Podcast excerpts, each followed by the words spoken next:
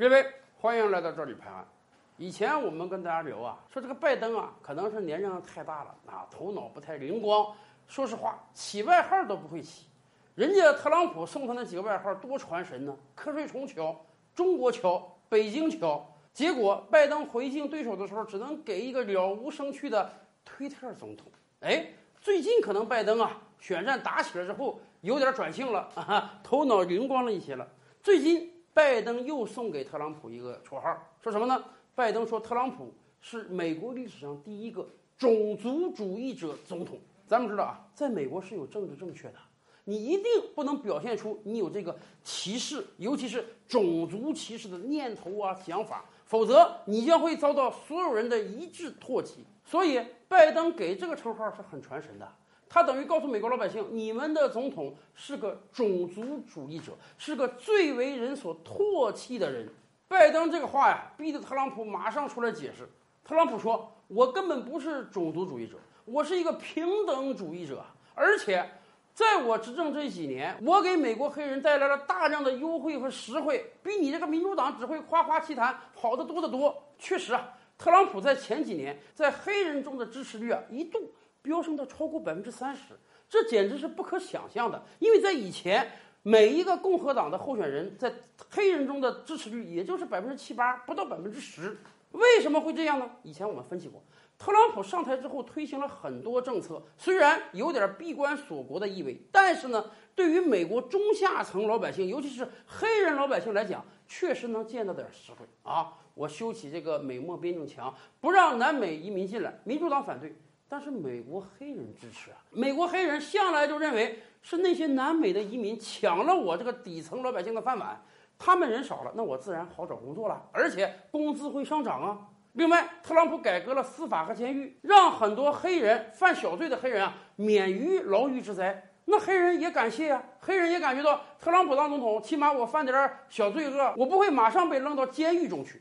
所以，如果不是这场疫情和黑命贵运动，那么特朗普还真有可能在黑人中啊拿到很多选票。只不过这一场疫情和黑命贵运动改变了一切。可能有人觉得说：“哎呀，特朗普现在是不是破罐子破摔了？”明知道自己在黑人这儿拿不到那么多选票了，所以干脆就不用顾及黑人了啊！哪城市有暴乱，你市长不干没事儿，我派联邦执法人员去，而且黑人众口一声的声讨警察，不，我就站出来坚定的支持警察。咱们这么讲吧，特朗普虽然明知道自己在黑人中选票几乎拿不到了，但他现在的行为啊，并不是破罐子破摔，他现在的很多政策实际上是做给白人选民看的。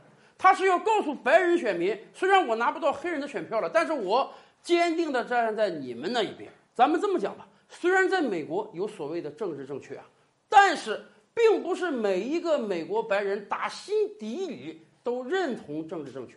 很多美国白人是被整个社会的潮流所裹挟的。整个社会潮流告诉你啊，不能歧视有色人种，要给黑人平等地位。哎。你出现在人群中的时候，你在平时日常生活中的时候，你自然要遵循这些法则。但是很多白人心底里还是瞧不起黑人的，尤其是他们真的认为黑人可能智商不行，能力不行，黑人多的地方犯罪多，有些黑人街区你都不要去。这是一套潜规则，而且美国老百姓不傻呀。那我能放任你这个黑命贵运动一直持续吗？今天美国有的城市已经连续六七十天生活在火海之中了，整个法律秩序全都荡然无存，哪个美国白人能受得了这个？所以特朗普是看准了这一点。你骂我是种族主义者没关系，因为很多白人打心底里他就是种族主义者，只不过他不敢说出来。而我今天我不但敢说出来，我还敢做出来，我还说我要的是法律和秩序。从这个意义上讲啊，有可能拜登攻击特朗普是种族主义者，不单不会让他的票减少，还会让他的票增加呢。更多大千世界，更多古今完人，点击赵吕拍案的头像进来看看哦。赵吕拍案，本回书着落在此。欲知大千世界尚有何等惊奇，自然是且听下回分解。